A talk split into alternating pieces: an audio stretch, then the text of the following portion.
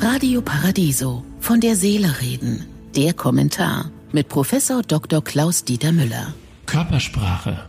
Das Auftreten eines Menschen bestimmt seine Wirkung. Wenn es Ihnen gelingt, Ihre Körpersprache gezielt einzusetzen, erfahren Sie eine deutlich bessere Wirkung. Es ist aber mindestens ebenso wichtig, die Körpersprache des Gesprächspartners einschätzen zu können.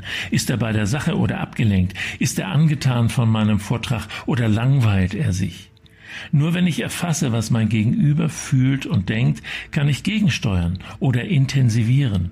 Sie werden vielleicht entgegnen, aber es kommt doch auf das an, was ich inhaltlich zu sagen habe. Man muss die Gesprächssituation schon voneinander unterscheiden. Es macht einen Unterschied, ob ich vor einem Aufsichtsrat oder vor Schülern und Schülerinnen spreche.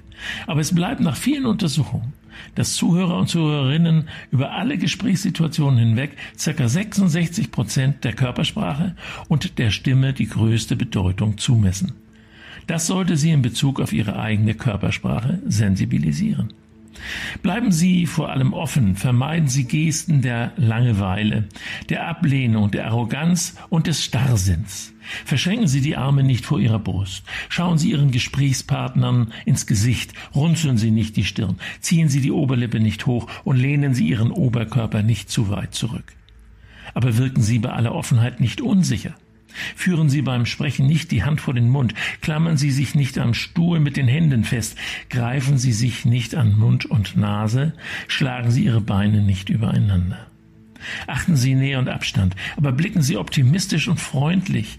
Breiten Sie Ihre Arme und Hände aus, zeigen Sie Offenheit und Respekt. Das macht das Zusammenleben einfacher.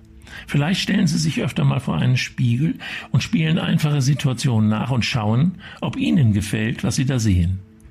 Es ist das einzige leibliche Leben, das wir haben. Verschwenden Sie keinen Tag. Daher wünsche ich Ihnen einen glücklichen Tag, aber bleiben Sie achtsam.